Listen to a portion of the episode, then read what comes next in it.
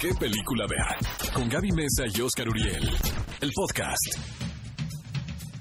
¿Qué tal amigos? ¿Cómo están? Bienvenidos. Esto es ¿Qué película ver? Un programa de Cinépolis como todos los sábados. Qué gusto que nos estén escuchando en este momento. Tenemos un súper programa. Me acompaña como siempre Gaby Mesa con Z. Eh, cinéfilos, bienvenidos a ¿Qué película ver? La verdad, no voy a describir a este programa como algo ñoño, pero luego yo soy medio ñoña, ¿no, Oscar? Y es que traigo ¿qué? mi outfit de... Frozen 2. Sí, es que este fin de semana se Saca tu ñoñez, ¿no? Traigo toda la ñoñez de fuera. Vengo como disfrazada de, de Frozen, aunque voy a admitir que no es mi película favorita. Trae sus tenis amigos de Frozen y la verdad son un poquitito ridículos. Oscar se puso a dos metros de distancia más lejos de mí de lo normal en esta ocasión. Para, que no me- para no salir en la foto. Oigan amigos, hoy es cumpleaños de Miley Cyrus, 27 años Qué cumple ella. es. Y bueno, la tía de México, Erika Buenfil, cumple 56 años. Felicidades a Eh, Erika, quien por cierto eh, tiene tutoriales de cocina, ¿verdad? Tú los has visto, Oscar. Por supuesto, tutoriales. por supuesto. Hoy voy a preparar una receta de Erika Buenfil en mi casa. ¿Les parece? Oigan, cinéfilos, y también en este programa muy especial tendremos aquí en cabina a Carmen Saraí, que bueno, si no reconocen el nombre, seguramente van a reconocer la voz, porque es ella quien da vida a Elsa, este personaje de Frozen en el doblaje latino, y muy pronto estará aquí con nosotros para platicarnos, pues, cómo ha sido para ella dar voz a uno de los personajes más icónicos, y creo que es la película más taquillera de, bueno, animada de Disney en los últimos años, así que seguramente tendrá muchas cosas que compartirnos. Además, tendremos los estrenos de este fin de semana, el Toma 5 y muchísimas cosas más, pero antes les voy a compartir los resultados de la encuesta Volví de a ganar, la semana Gaby Mesa pasada. con Z. Sí, sí, porque yo dije que actores profesionales. Recuérdale al público cuál era la trivia. La trivia decía, con motivo de que Luisito Comunica será la voz de Sonic, ¿qué opinas de que influencers incursionen en el doblaje? Opciones, me encanta, no me molesta, no me gusta o actores profesionales, es decir, prefiero actores profesionales. Yo voté por actores profesionales. Y Amigos, ganaste. 41% Miles de votos, actores ¿eh? profesionales. Miles de votos, ¿verdad? Sí. Fue un exitazazo la trivia.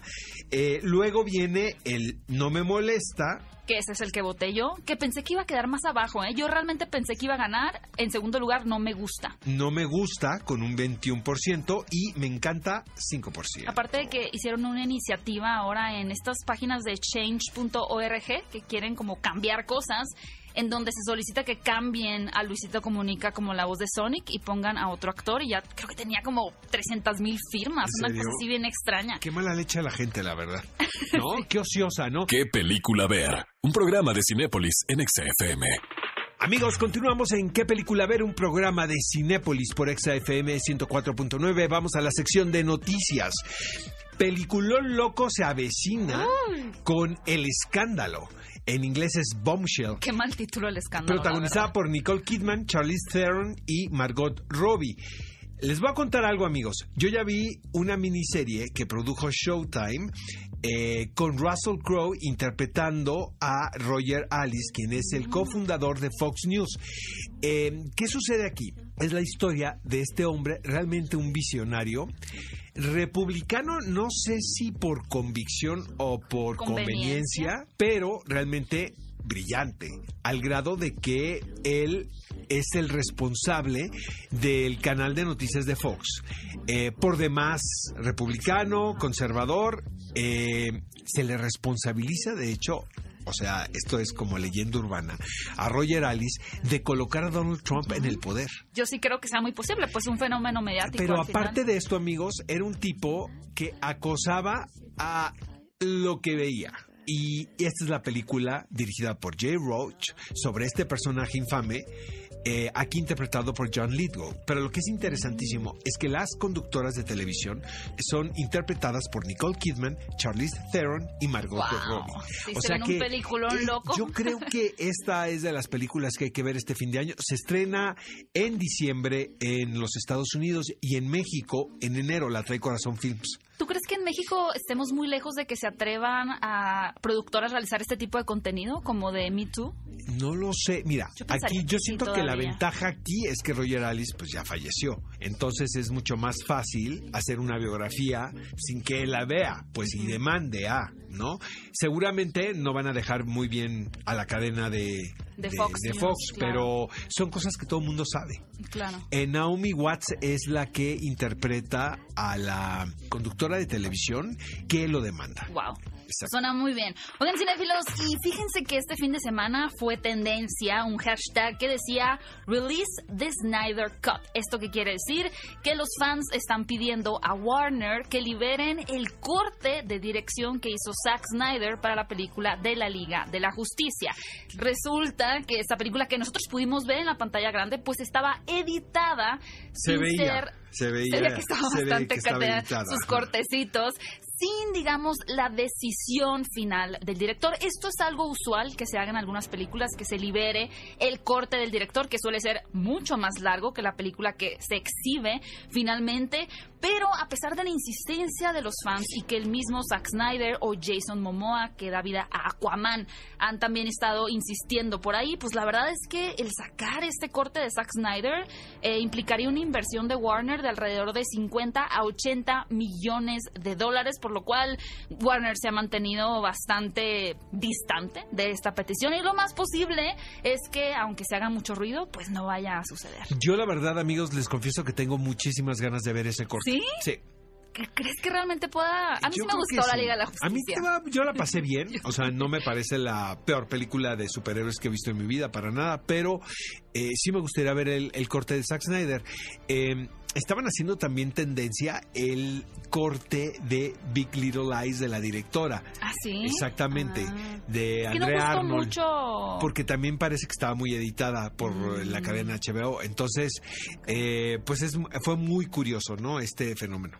Oigan, y algo que realmente está siendo también muy curioso en estos días es que hay una empresa que se llama Worldwide XR que básicamente lo que está haciendo es adquirir derechos de imagen de actores muy famosos ya fallecidos, como por ejemplo eh, James Dean, ajá, Christopher Reeve, que era Superman. O sea, Betty figuras Page. así emblemáticas del cine.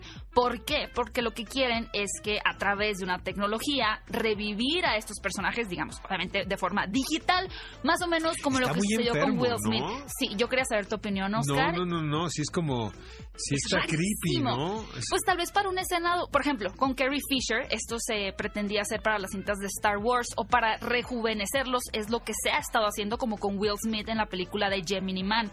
Y aún así es un poco raro, pero dices, y la bueno, de Scorsese también, la última. Arnold en películas de Terminator funciona a favor de la historia, pero de pronto como revivirlos en un 100% para hacer una nueva ficción, no está muy cool. A mí, la no verdad me, parece un poquito enfermo esta idea, pero yo creo que no va a progresar. ¿Tú crees? Sí, ¿Quién sabe? Ojalá que no que, ojalá que fracase.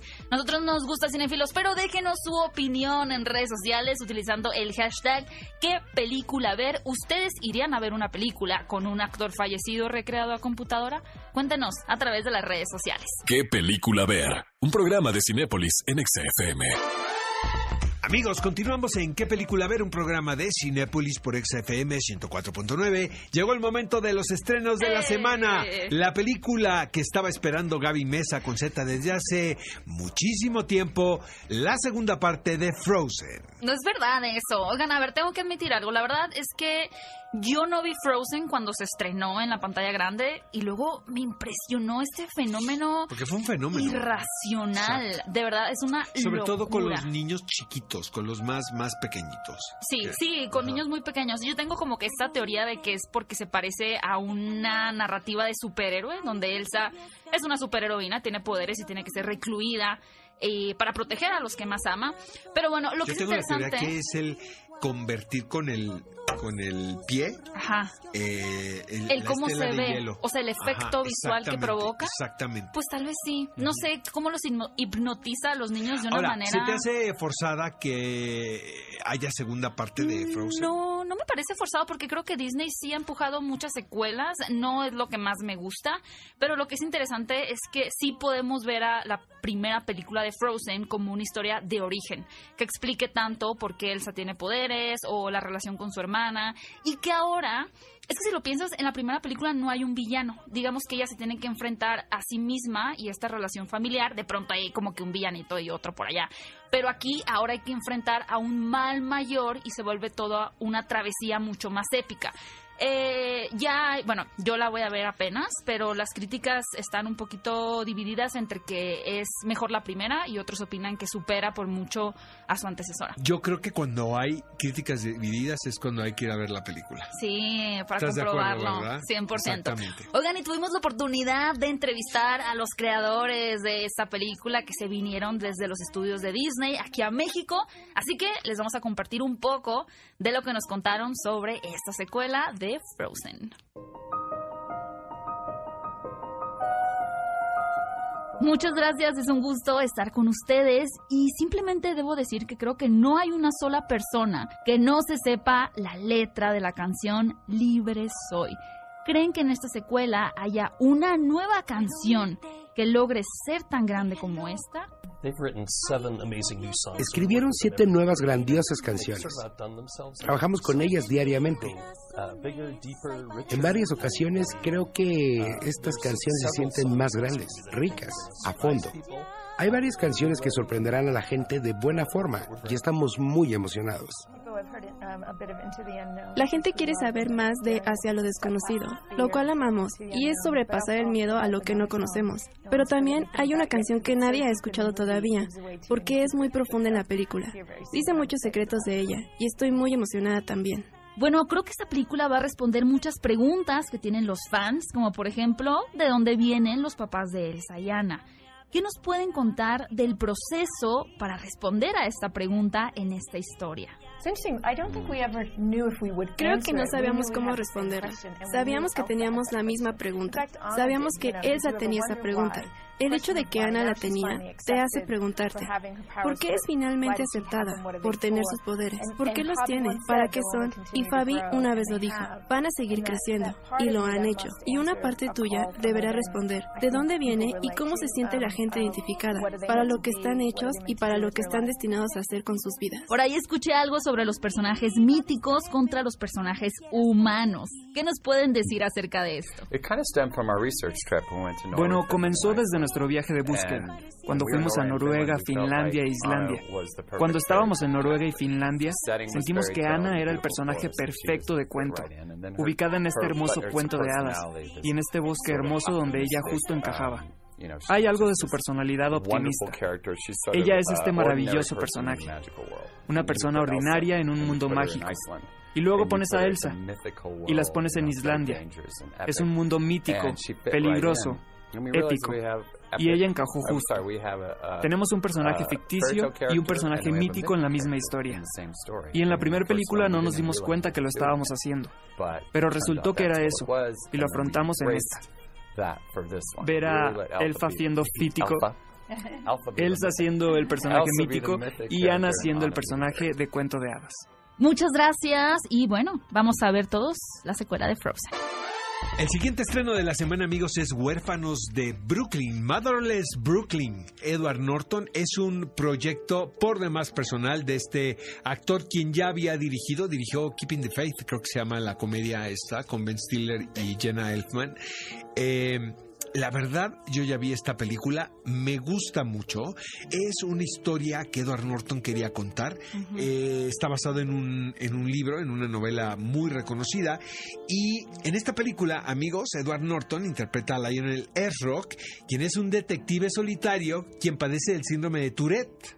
Entonces, es muy gracioso porque el retrato que hacen a partir de esta enfermedad lo reflejan con un cierto sentido del humor porque él dice palabras obscenas que no debe de decir, ¿sabes? O sea, es como lo que siempre has pensado, pero no lo dices. Sí, no tienen filtro. Exactamente. Entonces, él mismo se contesta, o sea, él dice una cosa y luego viene el remate es muy gracioso. Y es delicada la, línea entre tratar una enfermedad como esa desde el lado cómico, ¿no? Porque la gente pero lo, hace, tomar desde mi punto de vista, creo que lo hace muy inteligente.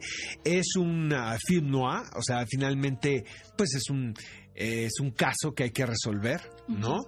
Eh, es un elenco muy grande.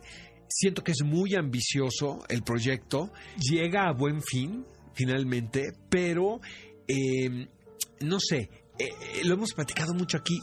Es muy difícil que un mm, actor se convierta en un director eficaz, sobre todo cuando se está autodirigiendo. ¿sabes? Claro. Digo, obviamente Laurence Olivier, Woody Allen, eh, hay excepciones, Orson Welles, pero em, es un poco complicado. Pero la verdad me gustó mucho Huérfanos de Brooklyn. Vayan a verla, cinéfilos. Otro estreno que llega a Cinépolis para todos aquellos que disfrutan los thrillers psicológicos es el título de El misterio del faro. Ahora parece que están de moda los faros. Eh, próximamente también tendremos el estreno de esta película con William Dafoe y Robert Pattinson. Todavía falta un tiempo, pero por lo pronto podemos ver esta historia protagonizada por Gerard Butler, en donde se tiene como base a una leyenda muy famosa que surge en Escocia en el año de 1900 cuando misteriosamente tres hombres que trabajaban en un faro en la costa oeste de Escocia desaparecen. Pero al parecer no hay ninguna explicación lógica, no hay algunas marcas o evidencia que vean que tal vez lucharon por su vida, que alguien los atacó, simplemente se desvanecen. Fue tan popular este caso que se hizo una teoría llamada The Flannan Isle Mystery, el misterio de esta isla, que ha dado pie a algunos poemas, novelas, una ópera e incluso un videojuego. Y ahora, obviamente, es la oportunidad del cine de retratar este caso que nos va a tener en suspenso todo el tiempo. Oye, pero eso se parece un poco al Faro, la película de Robert Pattinson y de William Dafoe, que también se va a estrenar en... lo mismo, esa ya ¿eh? la vi. Y también son tres hombres que No, son ah, dos quienes están atrapados en un faro y empiezan a enloquecer. Los faros están de moda. Pues sí, la paranoia, no, el estar encerrado con a lo mejor con alguien que no te cae bien, ¿no? Ay, Dios mío. Pero eso es en enero cuando estrena El Faro, la de William Dafoe y Robert Pattinson. Criaturas fronterizas, Border llega a la cartelera. Esta película es sueca, eh, la vi el año pasado y la verdad es increíble. Estuve en el Festival de Cannes, creo que estrenó ahí, en la Semana de la Crítica, y tiene que ver, es un cuento, desde mi punto de vista, es un cuento para adultos. Porque tiene que ver con estos personajes que tienen una deformación física y que obviamente pues son señalados por la sociedad porque son distintos, ¿no? La tesis de la película es el precio que tiene que pagar alguien por ser distinto. por su apariencia. Exactamente, en este caso es muy evidente porque es la apariencia, pero ¿qué sucede cuando te encuentras a alguien que es parecido a ti. Entonces aquí viene el sentido también de comunidad que tenemos los hombres en sociedad, los humanos, ¿no? sí, la necesidad de formar parte de Exactamente, tendemos a buscar gente afín a nosotros para conformar un grupo. Entonces, este es una película fascinante, de verdad, tiene que ver pues eh, las aduanas, no. qué interesante. Siento que Guillermo del Toro es fan de esta película, no sé por qué. Puede ser, puede ser. A mí la verdad este me gustó mucho y se las recomendamos porque llega este fin de semana a la cartelera. Y ha llegado el momento de la nueva encuesta de la semana, la cual estoy dispuesta a ganar. Vayan a las redes sociales de Exa, arroba ExaFM, y voten su respuesta favorita de esta pregunta. Con motivo del estreno de Frozen 2, ¿cuál de estas segundas partes te ha gustado más? Las opciones son Shrek 2, Wi-Fi Ralph, Toy Story 2 o Buscando a Dory. ¿Cuál me ha gustado más? Sí. Ay, ay, ay, hasta nervioso me puse. ¿Puedo votar ahora primero yo? A ver tú. Shrek 2. Buscando a Dory. ¿Buscando a Dory te gustó? Sí. Oye, a mí no me gusta nada esa película. Amigos, voten por Buscando a Dory, por favor, se los suplico. en este momento, ¿Sabes que... Buscando a Dory, por favor, tengo que ganarle a Gaby Mesa con Z. ¿Sabías que Shrek es la primera película en ganar un Oscar a Mejor Película Animada en la historia del de Pero la, la primera. Sí, la primera, pero la segunda también tiene lo suyo. Cinefilos, vayan a votar en esta encuesta de la semana. No voten por Dory, voten por Shrek. Buscando a Dory, amigos, por favor. ¿Qué película ver? un programa de Cinépolis en XFM. Los protagonistas, sus creadores, de la pantalla grande a tu radio. La entrevista en ¿Qué película ver de Cinépolis en XFM?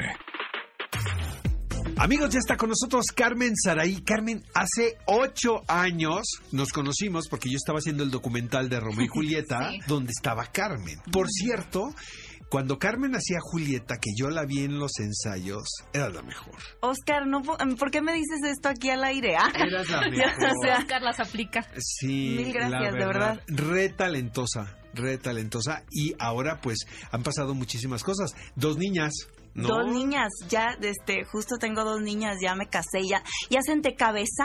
Sí. Sí, porque Romeo y Julieta, pues, estábamos todos un poquito No, pues era, era, la, era la juventud a flor de piel. Oye, Carmen, pues qué increíble para tus niñas el, no sé, creo que es fascinante para ellas saber que su mamá es la voz de Elsa, ¿no? Es una... Sabes que sí, o sea, sí lo disfrutan, pero por ejemplo la mayor es súper sentimental. Ella es muy se parece mucho a mí en ese aspecto. Entonces ella, cuando estaba chiquitita que escuchaba Libre Soy, me decía, mami, no cante. Pero así, o sea, le daba Porque le sentimiento. llegaba el mucho. sentimiento. Ahorita ya le gusta mucho, ya con sus compañeritas en la escuelita, ya dice, es mi mamá. Claro. Oye, Carmen, pero suena como que va a ser actriz, ¿no? Si traes ese Híjole, temperamento. lo peor es que las dos, nomás que la otra es dramática cuando le pasa algo, la otra es se tira al drama por un rasponcito y Pero y Bueno. ni cómo regañarlas, ¿verdad? Pues cómo. la No, víctima. Pues, son, ¿cómo? son payasísimas Ni cómo las dos. regañarlas con la mamá que tienen, ¿no? Oye, Carmen, la primera vez, bueno, cuando te contrataron para interpretar a Elsa, supongo que hiciste un casting Sí, duro. sí, sí, sí, estuvo pesado. Eh, la verdad es que no sé cuántas personas, solo sé que muchas estuvieron en el casting. Nunca me enfoqué a preguntar quién están. No, a ver, ¿a quién le ganaste? Aquí entre nos. Eso no lo sé, de verdad que no lo sé. Nunca lo pregunté. Luego no soy tan curiosa en esas cosas. Como que prefiero mucho enfocarme en lo que yo estoy haciendo y no contaminarme de, hijo, es que está más bonita, es que está más flaquita, es que es más talentosa, es que, o sea, no. Simplemente como enfocarme en que yo lo que estoy haciendo lo haga bien. Y ese, ese casting, lo duro fue que yo apenas estaba entrando al mundo del doblaje. Realmente no conocía a mucha gente por, por azares del destino y cuando te toca, te toca. No, la pues, gente del estudio. precioso, yo acababa de, O sea. acababa de grabar en ese estudio y por eso la gente se acordó de mí y me llamaron, porque realmente no conocía casi a nadie. Eh, Gaby Cárdenas fue la que me metió al mundo del doblaje y con ella llevaba un proyecto que estaba haciendo, pero Oye, era un personaje chiquito. ¿Y cómo te avisaron? O sea, ¿dónde estabas? Me avisaron cinco meses después. Fueron cinco meses en los que yo Ya juraba- por sentado ya que daba- no claro, por quedado. supuesto. Yo dije, o sea, pero qué padre. Yo ese día les dije, es Idina Menzel la que está cantando. Oh my God. Sí, sí, sí, es ella. Dije, wow. Creyeron que yo podía cantar esto, mil gracias. Ya me hicieron el día. Muchachos, ya sé que está muy difícil Tengo que me quede, pero de Menzel. Oye, pero no es porque estés aquí, a mí me gusta más la versión en español, la verdad. De verdad, muchas Me gracias. gusta más en Yo la admiro mucho, pero, pero también me Pero llena el también corazón. mejor. No, me llena el corazón cuando, cuando hay mucha gente que, que me lo ha dicho. Sí. Incluso hay gente que me escribe, o sea, es muy, muy random porque cuando uno no es artista eh, pop y, y como ya sabes, como un... eh, Con álbum, ¿Cómo le llaman ellos? Eh, Star Talent. Star Talent. Ajá. Cuando no eres eso y que de pronto te escriba gente de otros países incluso que les gusta mucho tu versión en español, es muy gratificante. Oye, Carmen, yo te quiero preguntar, ¿a qué crees que se debe el fenómeno de Frozen la primera? ¿Por qué crees que conectó y que se convirtió en este éxito, desde tu punto de vista? Mira, desde mi punto de vista yo creo que en la vuelta en la historia a el príncipe, la princesa y el amor, esa vuelta que dio esta película, que más bien se enfocó en este amor de hermanas, en que el amor no solamente es de una pareja, creo que fue algo, algo fundamental para el éxito de la película. También creo que estamos en una época en la que ya las redes dominan y también eso, o sea, el tener, ya tener como mucho más alcance eh, con, eh, con las estrellas de la película en el, en el idioma original, el tener ese alcance de la gente, la cercanía, yo creo que también ayuda mucho. Entonces, eh, yo creo que el factor ese, el, el que no fuera la historia típica del príncipe y princesa, fue muy importante. ¿Qué podemos esperar, Carmen, de esta secuela? Estrenó ayer, por Estrenó cierto, ayer. amigos. Ya estrenó ayer. Nosotros espero vamos que- a ir a verla hoy. Yo traigo mis zapatos de Frozen. Oh, literal. Aunque Oscar me vea feo. Nerd. Oye, yo también tengo un chorro de zapatos de ah, pues ¿No tienes en tu casa un montón de... Tengo un chorro de cosas, tengo un chorro de cosas. Tengo hasta una Elsa tamaño real del Junket que me robé. La tengo en mi casa, como no, claro que sí. Este, esta nueva película, pues, sigue la aventura eh, desde la, reacción de la gente, desde el, estreno, em, la premier, digamos, la gente mucha gente me dijo que, que no se esperaba esta, esta vuelta, esta historia completamente mm. diferente, que, que Disney lo supo hacer muy bien. Es una nueva aventura con estas hermanas, pero decían, es que no sabíamos cómo iban a continuar la historia y es que no es una continuación. Pasaron también seis años en la película y ellas también maduraron junto con, con Romina y conmigo, que, somos, que Romina es la que hace la voz de, de Ana. y, y entonces ahora hay también muchas respuestas que quedaron ahí en el aire de la primera película. Entonces está muy, muy bien hecha, la verdad. Está muy Oye, Carmen, ¿y cuándo te enteraste de la secuela, de la segunda parte? Mira, yo me enteré, la verdad, ya hace casi un año, porque tengo un amigo que trabaja en Disney Shanghai y yo que mando al pobre de mi amigo que trabaja allá, que es el director de arte del parque. Te va a caer una lanita. Me, Sí, me, me mandó... me hace que te va a caer una lanita, ¿no? Sí, un día me habla y me dice, oye, pues tuvimos junta para ver los proyectos que vienen, porque en lo que vamos a estar trabajando en el parque y todo, nada más te mm. digo que estés muy lista. Y entonces él como que ya me dio el heads up de que viene ya el proyecto, porque siempre había como el rumor, pero ya fue como en serio, ya viene en serio el año que entra, porque estábamos esperando ya a ver cuándo y a ver cuándo, y yo pensé que iban a pasar como 10 años. ¿Para la secuela? Sí. Pero sí, sí esperabas una secuela desde que viste el éxito de la primera. Sí, porque también Disney ya desde, desde un principio se manejó que probablemente iba a haber una segunda parte. Es que ese Disney ¿Te tiene pagaron más, todo. ¿Te pagaron más, Carmen? Ay, por supuesto. los millones que pedí, por supuesto. Oye, ¿qué, entonces que comprometemos a Carmen de que ah, nos cante un pedacito de la canción. Es muy comprometedor. Debe, chocar, ¿no? Fíjate que no. Me ah, ah bueno. Oye, me gusta, me ha llevado mucho, a muchos hogares a, muchas familias, ¿cómo no? Déjame subirte a mi Instagram Story. Esto sí es una exclusiva porque es Carmen Saraí, para mí, de las mejores actrices que he visto en teatro musical. Muchas gracias. Cantando la canción que a todo el mundo le gusta. Libre soy, libre soy, no puedo ocultarlo más. Libre soy, libre soy, libertad sin vuelta atrás. ¿Qué más da? No me importa ya. Gran tormenta habrá. El frío es parte también de mí. Ay, me encanta. Qué bonito canta. Felicidades. Es impresionante cómo vemos el talento directamente, ¿no? Que no hay de que autotune, del filtro o el trabajo que se hace en edición, ¿no? Sino y déjame decirte que esta película, Disney es muy especial para eso. Disney prefiere no usar tanto esas cosas. Entonces, a la hora de grabar, sí te exige Así Perfección. no, otra vez, una más porque está tantito, una y haces 80 mil tomas porque todo tiene que quedar lo más perfecto posible. ¿Tus hijas ya la vieron? Mis hijas ya la vieron. ¿Les gustó? La disfrutaron ¿qué muchísimo. de la mamá? La sentimental, por supuesto. Lloró. Lloró. Actriz en puerta, caray. Lloró, pero no se quería salir. No se quiso salir del cine pero la disfrutaron mucho y eso pues es este creo yo que la película es un poquito más dark que la primera para, para, los niños, pero, pero la historia está muy interesante y está muy padre. Te digo que siguen sacando cosas, o sea, estuvo muy, muy buena. Oye, Carmen, celebramos tu éxito, tu talento siempre y qué padre que te diste una vuelta aquí a Muchas gracias. hombre, gracias por darme aquí un espacio para platicar con ustedes. y luego después del, de la flor que me echaste desde el principio ya me voy, pero mira, como pavo real. cof, cof, Isa González. como pavo real me voy. Muchas gracias. gracias, Carmen. Carmen, Saraí en ¿Qué película ver? Un programa de Cinépolis. ¿Qué película ver? Un programa de Cinépolis en XFM.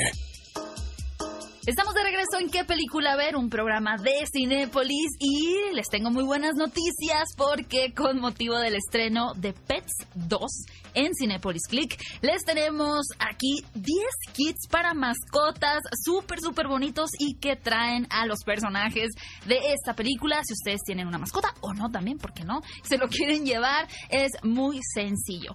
Para ganar solamente deben de contestar la siguiente pregunta. En Pets 2, ¿qué raza de perro es Max? Su respuesta la tienen que dar arrobando a Cinepolis Click y utilizando el hashtag qué película ver. Y para finalizar, nos tienen que mandar un screenshot comprobando que nos siguen en el podcast de Spotify o que nos calificaron en iTunes. Esto obviamente buscando qué película ver, ahí hacen la captura de pantalla, responden la pregunta arrobando y usando el hashtag y se pueden llevar uno de estos 10 kits de Pets 2. Y ahora sí, vamos al toma 5 de esta semana. Toma 5. Top 5 de películas que no te puedes perder. ¿Qué película ver de Cinépolis en EXA-FM? Amigos, el toma 5 de esta semana, películas sobre familias peculiares. A propósito de qué, Gaby Mesa. De Frozen 2. De Frozen 2, que es una familia disfuncional. Sí, pues también Como la mía, ¿no? Es como la la, mía, de todos, ¿no? yo creo. La ¿Conoces mía una es la familia más normal? disfuncional de Sí, todas. la tuya sí. Sí. Sí gana. Ajá. Sí gana en la Si ustedes se sienten solos, amigos, o sienten que Piensen son en Oscar incomprendidos por sus papás, piensen en mi familia. Realmente creo que no hay comparación. ¿No? Luego hacemos un episodio dedicado a tu familia. Exactamente. Bueno, Lady Bird, eh, dirigida por Greta Gerwig, quien por cierto va a estrenar la versión más reciente de Mujercitas en unas semanas más. Esta es la ópera prima, podemos decirlo así, de Greta Gerwig, una actriz a quien habríamos visto en películas eh, independientes, sobre todo Francesca. porque eh, Francesca, que Ay, nos encanta. Uf, esa esa película. Bueno, en Lady Bird ella hace una película que es evidente, basada en sus experiencias, de cómo una chica californiana quiere irse a vivir a Nueva York, a conquistar la Gran Manzana. En este caso, el alter ego de Greta Gerwig es Saoirse Saoirse Ronan. Difícil de pronunciar. Sí, más que nada va de las dinámicas madre e hija, en donde de pronto cuando la mamá tienes está cierta edad... fantástica, por cierto, en esta Sí. película. Lori ¿Quién Metcalf. es Lori Metcalf? Ajá. Cuando tienes cierta edad, eres adolescente, como que de pronto a tu mamá la ves como el villano. Ese es como el periodo que retrata esta cinta de Lady Bird.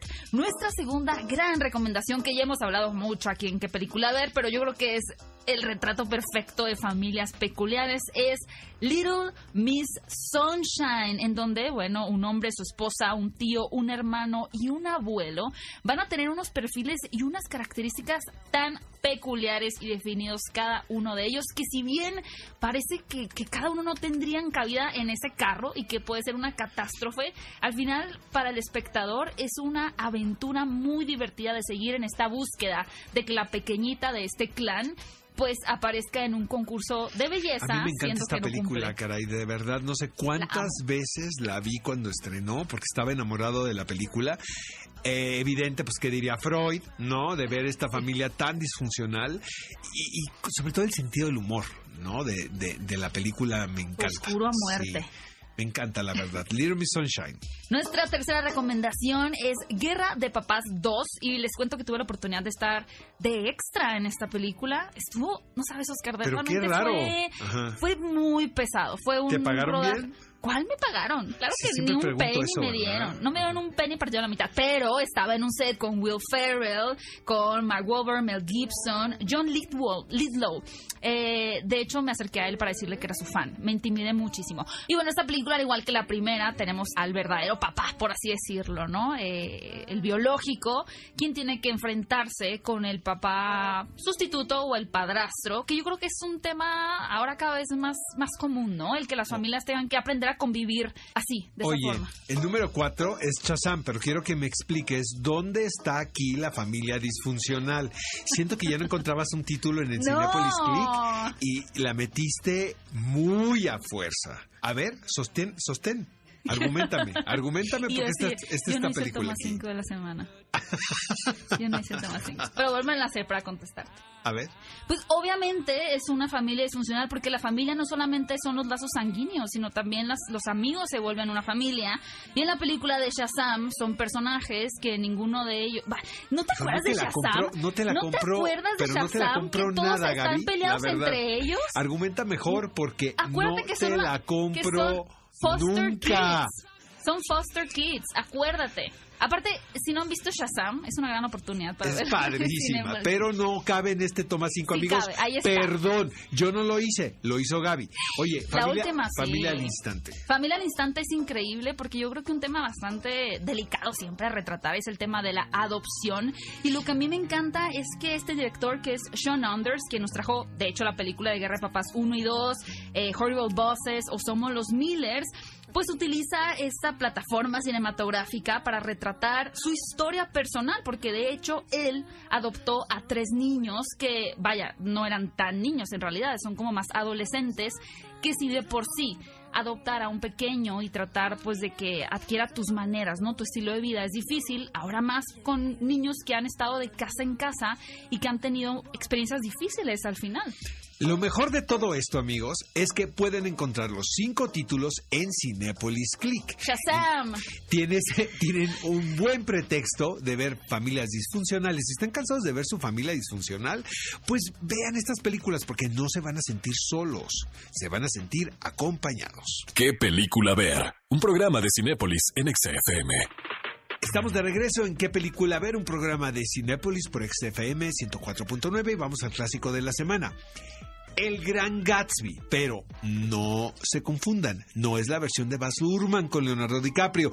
Hubo una anterior en 1974 teniendo a Robert Redford en el rol estelar. Realmente qué buen casting, como diría mi abuela. Y sabes que Ali McGraw iba a ser eh, Daisy ¿Así? y a última hora me la cambian por Mia Farrow. Estás molesto con esa decisión. Sí, cinéfilos, miren, la verdad, yo cuando leí la novela quedé fascinada y justamente después, bueno, una novela escrita eh, por Francis Scott Fitzgerald.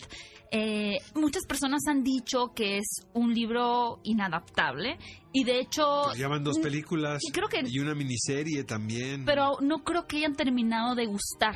La última película con Leonardo DiCaprio creo que no encantó. Ay, a mí no me molesta. A mí me gusta mucho. ¿eh? O sea, digo, no es la mejor película que he visto en mi vida, pero está Yo creo bien, que está muy bien adaptada. Siento que el ritmo de, La de- música de Lana del de Rey la es novela está muy buena. Es sí, sí, padrísima. sí. Y el diseño de, de producción, ni hablar. A mí me encanta. Pero bueno, esta película también como que dividió opiniones. Esta cinta del 74 dirigida por Jack Clayton. Creo que porque visto desde el punto de vista, bueno, setentero, donde se está adaptando una historia que transcurre en las décadas de los 20, cuyo objetivo principal es como retratar que las personas adineradas, que en apariencia no tienen ningún problema, pero en realidad su sufrimiento también como que parte de esa riqueza, ¿no? De, de que aparentemente no les hace falta nada, pero ellos sufren. No gustó mucho a la audiencia, como que la sentían un tanto melosa, pero la verdad es que vale mucho la pena verla como este retrato de cómo, cómo se veía la sociedad de los 20 cuando acababa de pasar la Primera Guerra Mundial y en Estados Unidos había este espíritu realmente medio caótico y ambicioso simultáneamente con la ley seca, ¿no? Que yo La creo que durante la ley seca, la. Gran Depresión, entonces creo que da pie a muchas microhistorias, como es la del Gran Gatsby, en cómo la sociedad norteamericana estaba intentando tener como, pues sí, riquezas o un estilo de vida como de diversión, y donde la prohibición realmente genera más necesidad de hacer fiesta. Amigos, el clásico de la semana en esta ocasión es El Gran Gatsby, la versión de Jack Clayton, protagonizada por Robert Redford y Mia Farrow. El programa ha ¡No! terminado. ¿Cómo creen? O sea, hay que pedirles que sea de dos horas, ¿estás de acuerdo? Es que nada más no hacen caso. A la familia Cinépolis, ¿no? Hay que hacerles, hay que mandarles un mail. Hay que mandarles un mail. Exacto. Con un chocolate- Cervantes, con un chocolate oaxaqueño, pollo, como ¿no? Roma. O sea, a mover la influencia, pues, ¿no? Para que sea 100%. de dos horas. Amigos, fue un placer que nos hayan escuchado. Váyanse al cine, digan qué van a ver. cine Ahora y por favor comuníquense con nosotros a través de las redes sociales, leemos todos los mensajes y nos da muchísimo gusto saber de ustedes. Nos escuchamos el próximo sábado 10 de la mañana. ¿Qué película ver? Un programa de Cinépolis por ExaFM 104.9. Ve a Cinépolis y utiliza el hashtag qué película ver. Escúchanos en vivo todos los sábados a las 10 de la mañana en ExaFM 104.9.